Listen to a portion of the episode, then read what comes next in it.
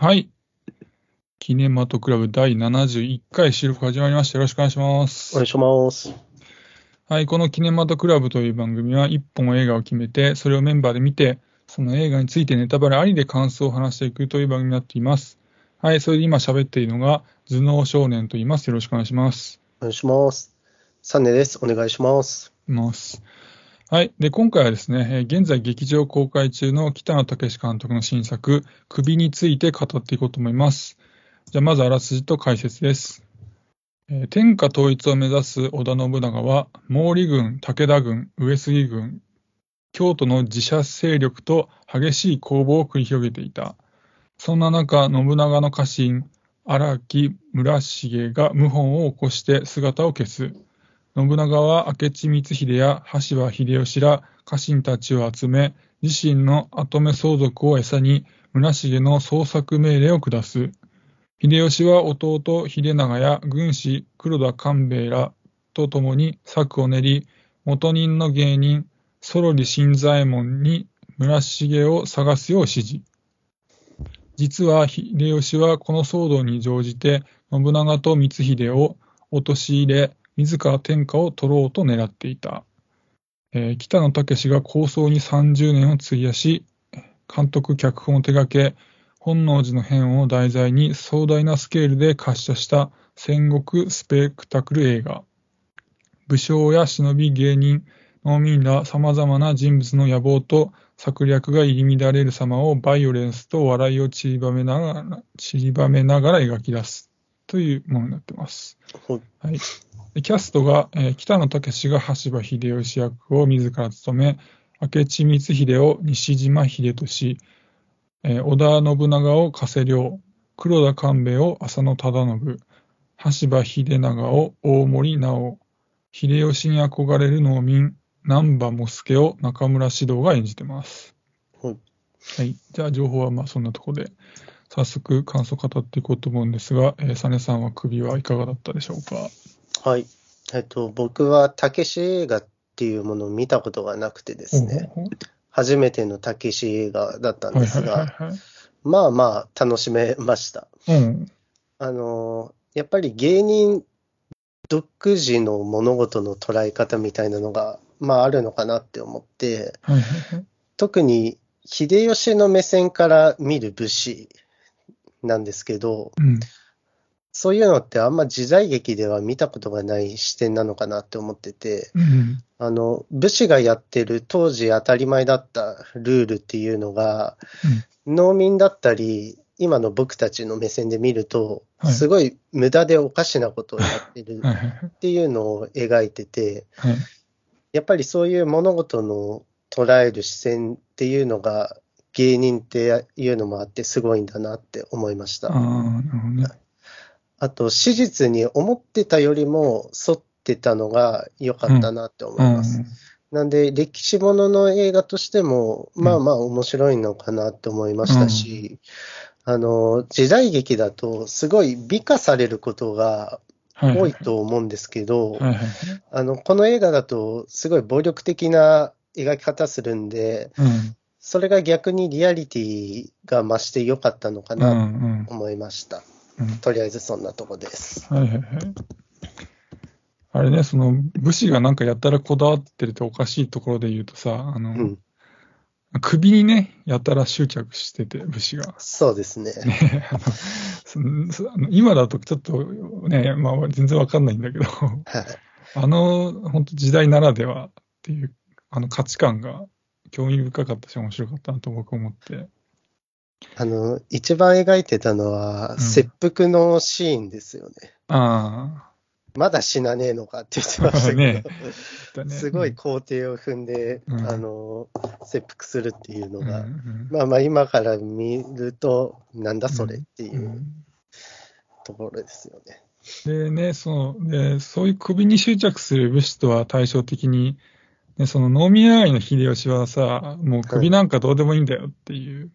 感じになっちゃって、あの辺のおかしさがもう良かったな、確かに思った。うんはいあのチームすごい好きでした。僕もうんうんはいはい。で、僕、頭脳少年の感想としましては、はい僕。も結構楽しめてお面白かったかなって感じでした。はいで、まあ、まず、その、なんか裏切りに次ぐ裏切りみたいなのも、まあ、映像として見ると面白いし、うんで、まあ、合戦シーンとかは、まあ、絵と音ともになんか迫力があってよかったかなっていうのもあるし、はい。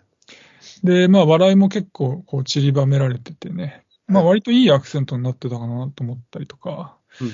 で、まあ、特にあの、戦において、あの、影武者をさ、あの何人も何人も用意して、はいはい。その人たちがどんどんやられていっちゃうっていう、うん。まあ、影武者ネタみたいなさ、はい。とか、まあね、さっきもちょっと話してたけど、まあ、本来ならばさ、あの、お厳かなその切腹の儀式がまあ長すぎて、みんな飽き飽きしだす切腹ネタとかさ、まあ、結構、まあ、グロい、グロかったり残酷っちゃ残酷なんだけど、まあうん、とはいえ、まあ、面白くて、面白かった結構好きだったなってありましたうん。で、まあ、あとはその本能寺の変の裏に、まあ、実は BL の世界があったっていう、まあ、イフうんは、まあ、面白いし、まあ、いいかなってあったし。うんで、まあ、今作ってなんかその、北の映画の集大成のような作品だったかなと思ってて、うんまあ、北の映画割と見てる方なんですけど、はい。あの、過去作で言うと、あの、ザトイチってあったんですけど、はいはいはい。あれ、あの映画の中で、あの、タップダンスのシーンが結構出てくるんですよ。うーん。でなんかそれを、を彷彿させる、今作で言うと、あの村人たちがなんか、うん。結構ね、印象的に踊ってたり、大勢はいはい。まあ、あとは北野監督らしい、そのブラックな笑いとかね、うん。とか、まあ、アウトレイジのような、その、暴力と、まあ、権力の争いとかあって、まあ、なんで結構見応えはありました。うん。で、まあ、ただね、不満点としてはね、あの、まあ、北野武があの秀吉演じてたわけなんですけど、まあ、ちょっとはいやっぱ年齢的に違和感が出ちゃって、ちょっと気になり続けちゃって、うん。で、まあ、今作って、あの、家康がすごい年寄りだったりとか、うん。あの、架空のキャラが出てきたりとか、まあ話も、もし、もしもっていう話だったりとかっていう感じでもう、結構その辺ぐちゃぐちゃなんですけど、うん。だから、まあそこ突っ込むのは、まあなんかナンセンスといえばナンセンスなんですけど、うん。まあ信長と秀吉すごいよく映るんで、二人とうも。ん。どうしても二人の年齢差がすごいから、そうですね。ちょっとノイズになっちゃったなってなって、うん。で、なんか最初、たけしさんが、あの、監督だけやるって言ってたらしいんですけど、ああ、そうなんだ。でもなんか途中で、やっぱ秀吉、俺がやるしかないとか言い出したらしくて、うん。でなんかプロデューサーが、そのまあ年齢的におかしくなりますけどって言ったら、まあ、そんな、そんなんいいんだよっつって一周したらしいんですけど、なんか素直にプロデューサーの言うこと聞いておきゃよかったんじゃないかと思ったりもうして。ん、確かにね。うん。なんかもしかしたら、スポンサーの、まあ、スポンサーは角川らしいんですけど、はいはいはいまあ、角川側がなんか工業的な面見て、たけしが出てた方がさ、なんか客が来そうだなそうでとかすね。そういうのも考えてなんか頼まれたのかなとかも思ったりもしたんだけど、うん。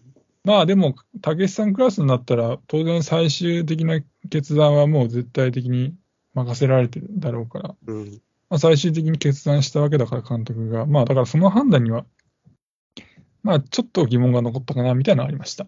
はい。とりあえず、まあそんな感じですかね。はい。なんか、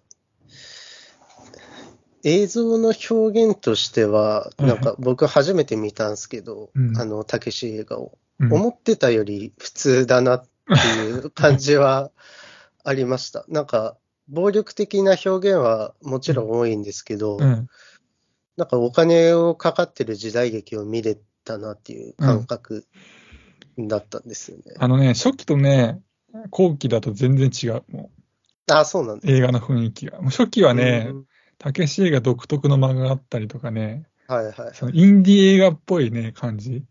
うん作家性がすごい出てるんだけどうん、最近のもう、だからアウトレイジ以降は特に普通のエンタメ映画っていう感じで、あだから暴力性きつめのエンタメ映画みたいな感じでね、うん、うん全然癖はないんですよね。うんうんでもまあなんか、僕の想像より見やすかったっすね。見やすいよね。はい。なんで、すっと見れましたね。まあ、要はだからそのさ、残酷な部分とかを別に大丈夫な人だだったらだよね。そうですね。うん、そこだけだよね、唯一ね。うん誰かあ、でも、あの、ダメダメになっちゃうとしたら。この作品って考えると、うん。その多少戦国時代の知識がないと、なんか完全に置いてかれる感じはあ、そうか。しました。なんか、僕も信長の野望がすごい好きだから、ゲームの武。将、武将はみんなピンとくるんですけど、うんまあでも、たけし映画見たいって人は大体わかるかもしれないけど、うん。なんか女性とかが見たら、あんまピンとこないのかなっていう感じはしましたね。僕ただ全然ね、日本史の、まあ、明治以前の知識ない、ない、ないけどね、うん。あんまり気にならなかったんだけど、なんでだ？ああ、そうですか。うーん。なんか3場面で、その物事が進行していくのもあって、あちょっと混乱するかなとはあ、ああ。思いましたね。それも相まって。もしかしたらあれかもしれない。そういう、あの、歴史的なそういう部分、あんまり、その、楽しめたんだけど、実はあんまり理解できてないのかもしれない。ああ、だからそういう、さっき言ったさ、面白かった部分あるじゃん。その、丸々ネタ系。はいはいはいああいうところの印象が強くて、まあ、あとだからその、戦いとか好きだからさ、あのはいはい戦系とかさ、はい。そっちの印象が強くて、なんかあんまり理解できてなかったんだけど、楽しかったのかもしれない、もしかしたら。まあ、戦いはね、すごい迫力あったからうな。んなんか、予算が15億かかってるらしいですよ。おおいいですね。まあ、そんぐらいかけてほしい。でも、あの、首を切るのどうやってんだろうなって。ねあんな簡単に切れないよね、す多分ね。骨とかあるもんね。うんまあ、そこの辺はだからエンタメっちゃエンタメなんだろうけどね。はい。うんでも、あれをね、撮影するのどうやってんだろうなって。ねはい。うんまあ実際首切るわけにはいかないんでね。だから、あれだろうね、全然気にならなかったけど、絶妙なカット割りとかでさ、はいはいはい。瞬時にその、なんていうの、あの特殊メイクの首にか変えてるんだろうね、きっとね。そうああ、そうでしょうね。ね、その辺のなんか絶妙なカメラワークとかは全然わかんないけどさ、素人だ。あと VFX、あうの、ん。の人がすごい数書いてあったんで、うん。まあ映像の加工でいろいろやってんだろうなとは思いますけど。うん。その辺に予算かかってんだろうね、多分ね。そうですね。ねちょっと僕がきつかった点うん。は、BL 要素は、あ、ビールきつかった。おっさんはやっぱきついなって思うから。まあ、あれさ、西島さんは割と小切れな人だけどね、もう一人の遠藤さんだっけ？はい。ゴリゴリの男性感あるもんね。があの、乳首を舐めてるのはね、ああったかちょっとねうってなっちゃった。ななんかね、僕不思議とね、僕ね、BL ダメなはずだったんだけどね、あそこあんまり気にならなかったなんなんでなんだろうな。言語化ができない。あ、多分あれかな。あれ、あれでしょ、サメさんさ、あの、前情報入れないで見たでしょ。全く入れてないです。ねでしょ。僕ね、結構ね、その、なんていうの、先に見てた人、僕も初日見に行ったんだけど、はいはいはい。試写で見た人の感想と結構聞いてから言ってるから、うんうんうん。僕さ、最初さ、アウトレイジの戦国版だと思ってたのよ、完全に。はいはいはい。したらさ、なんかコメディがあるし、BL もあるぞみたいなのガンガン聞いてたから、あまあ、BL あるんだ、うわーっていう、もう、身構えてたからかもしれない。ああ、そしたらさ、ああ、まあ、あるっちゃあるけど、BL、BL ではなかったからよかった、みたいな感じだったのかもしれない。ああ、まあ、そのシーン自体はそんな多くは、そうそう、なそうそうかったです。なかった。あ、でもあれもあったね。あの、織田信長がさ、蘭丸を後ろからっていう、ああ、はいはいはい。あそこもあったね。あれはね、まだあの、あんま映ってなかったか。ら動きだけだもんね。はい。あと、体まあ。相手が、両方とも、まあ、小綺麗じゃないあ、ですか。小切れだよね。蘭丸の人の方、名前出てこないけど、あの人特にね、美美少年って感じだもんね。そうですね。あと、あれもきつかった。あの、なんか、まんじゅうかなんかを金にあーあったね先につける。で、なんか、血まみれのキスするみたいな。うんあれもグロいし、なんか、なんかあれささ、リアルに確さ、なんか首がスパッとかより痛いもんね、あっちのがね。いや、痛いっす。あの、一番想痛い、像して。うん、シーン、あそこでしたね。うんあれはきつかった。なんかあれね、なんかで読んだんだけどね、撮影の時には、なんか模造刀でさ、その、はい玉ねぎに刺して、こう口ぐりぐりして、最初から口の中になんか血のりみたいなのをいっぱい含んで。やったらしいんだけど、で、だからもう遠藤遠藤さんがさ、ごほごほ言っちゃうんだって何度も。その血のりのがうまくいかなくてさ、うまく出せなくて。で何度も結構ごほごほ NG で出きたらしい。ついな。それでたけ、たけしさんが超笑ってたらしいよ。うん鬼だな。大変、大変だなと思った。ああでも、グロで言うと、うんあのー有名人の首を見れたっていうのは、ちょっと面白かったですけどね。あなるほどね。はい、あの西西島島秀俊さんととかか、まあ、最後切られますけど、あれもすごいなと思いましたかね。なんか、ちょっとウィキとか読んだんだけど、実際、明智光秀ってなんかどういうふうに死んだのかいまいちよくわかってないらしいんだけど、はいはいはいはい。まあなんか諸説によると、あの、な、映画でもえ描かれてたけど、あの、なんか、落ち武者狩りみたいなのあってさ、うん、僕もその認識ですね。ダメダメになってさ、はいダメっていうか、致命傷打っちゃって、はいはい。で、なんかそ、あの、なんだ、あの、モスケ？あ中村獅童が演じてた？はいはいはい。あの人はなんか、オリジナルっぽいんだけど、はい。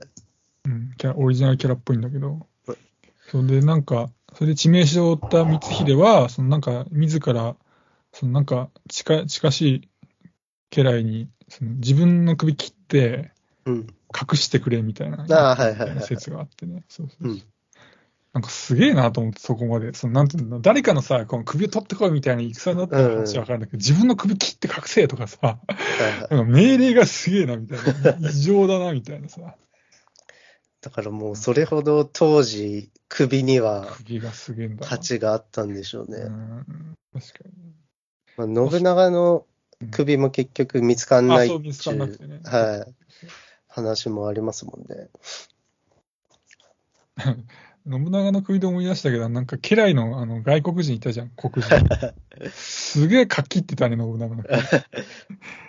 そいつに切らせるんだっていう、うん。ちょっとそこも面白かったけど、あんな簡単に切れねえだろうと思ったけど。バーンって。うん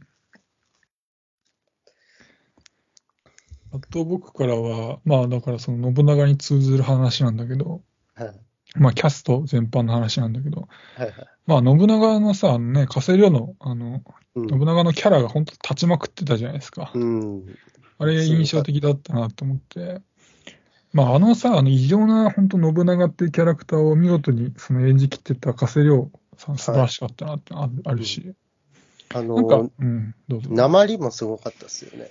ああ、はいはいはい。ちゃんと終わりのなうん鉛というか。確かに。うん。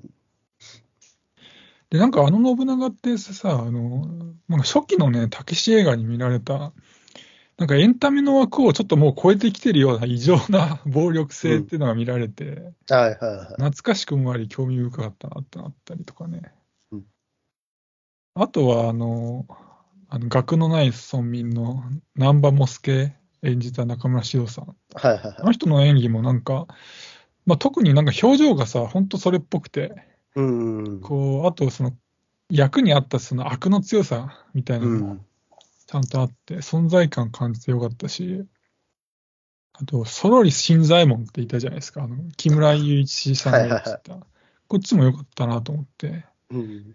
思った以上に木村さんに映ってて、いや、めちゃくちゃ、ね、なんか主人公かなぐらい映ってましたね。主人公かっていうぐらい映っててね、驚いたんだけど、まあでも、それも納得の出来というか、はいはいはい。いい感じだったなってのがありましたけどね。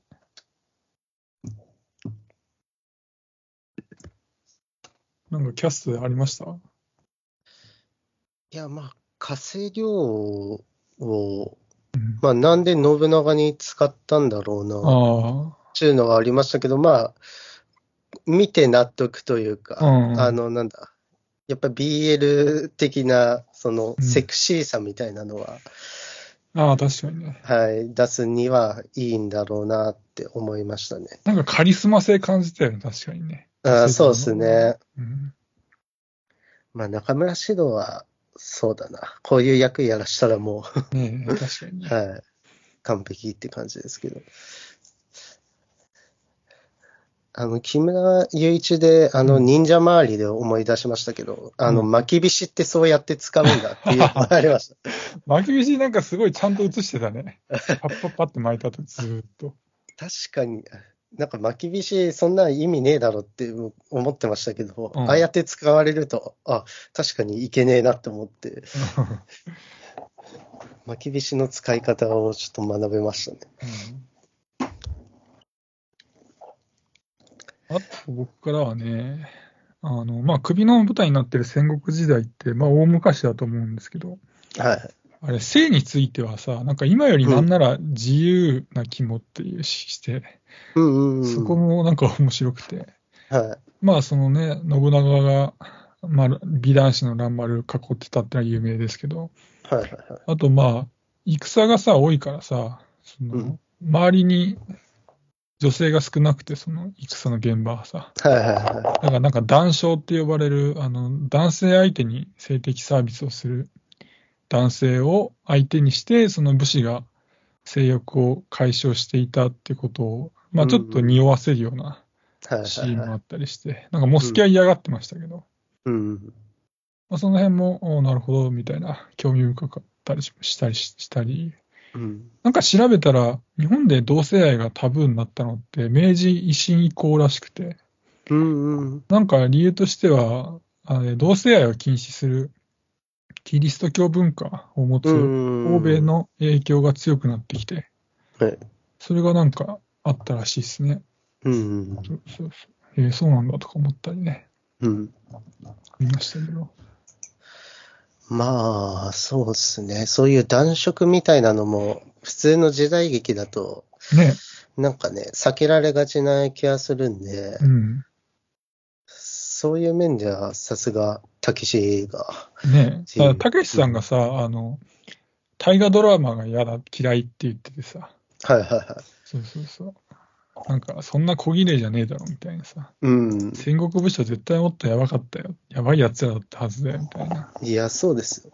うん、だって、あんな簡単に、なんだ、斬首できないっすよね。ねえ。まあ、今と文化は違うとはいえね。うん、でも多分当時の人は、今の僕らの感覚より全然、この映画に近い感覚で人を殺してたんだろうなとはうん。思いますけど。まあ、命の軽さが全然違うんだろうね。重さが違うんだろうね。うんまあ、なんかいろいろ諸説あるみたいだけど、やっぱり信長はやばかったっていうのは、一通り、うん。もうけ、ほぼ確実みたいですけどね。はいはい。言っちゃってるっていうか。はいはそうそうそうそ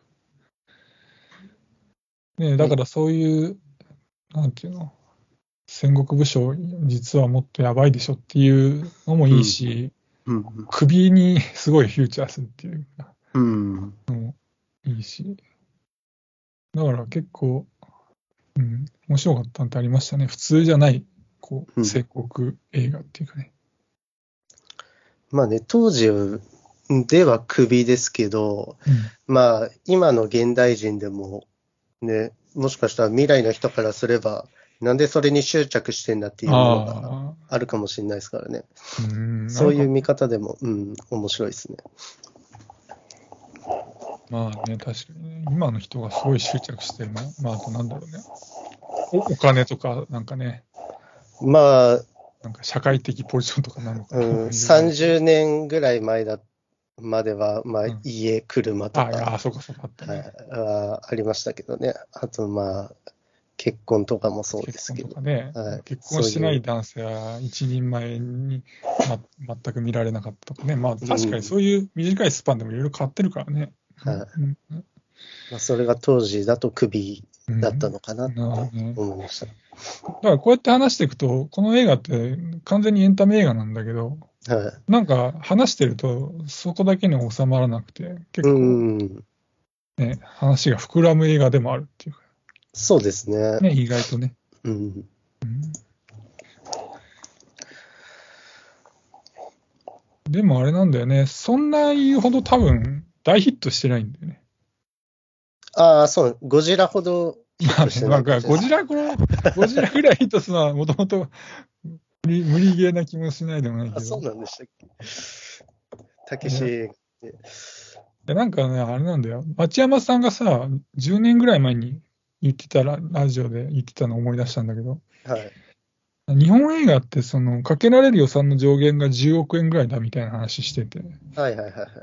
なんかその、かけたお金の3倍ぐらい儲けが出ないとうん、いろいろペイできないみたいな話があって。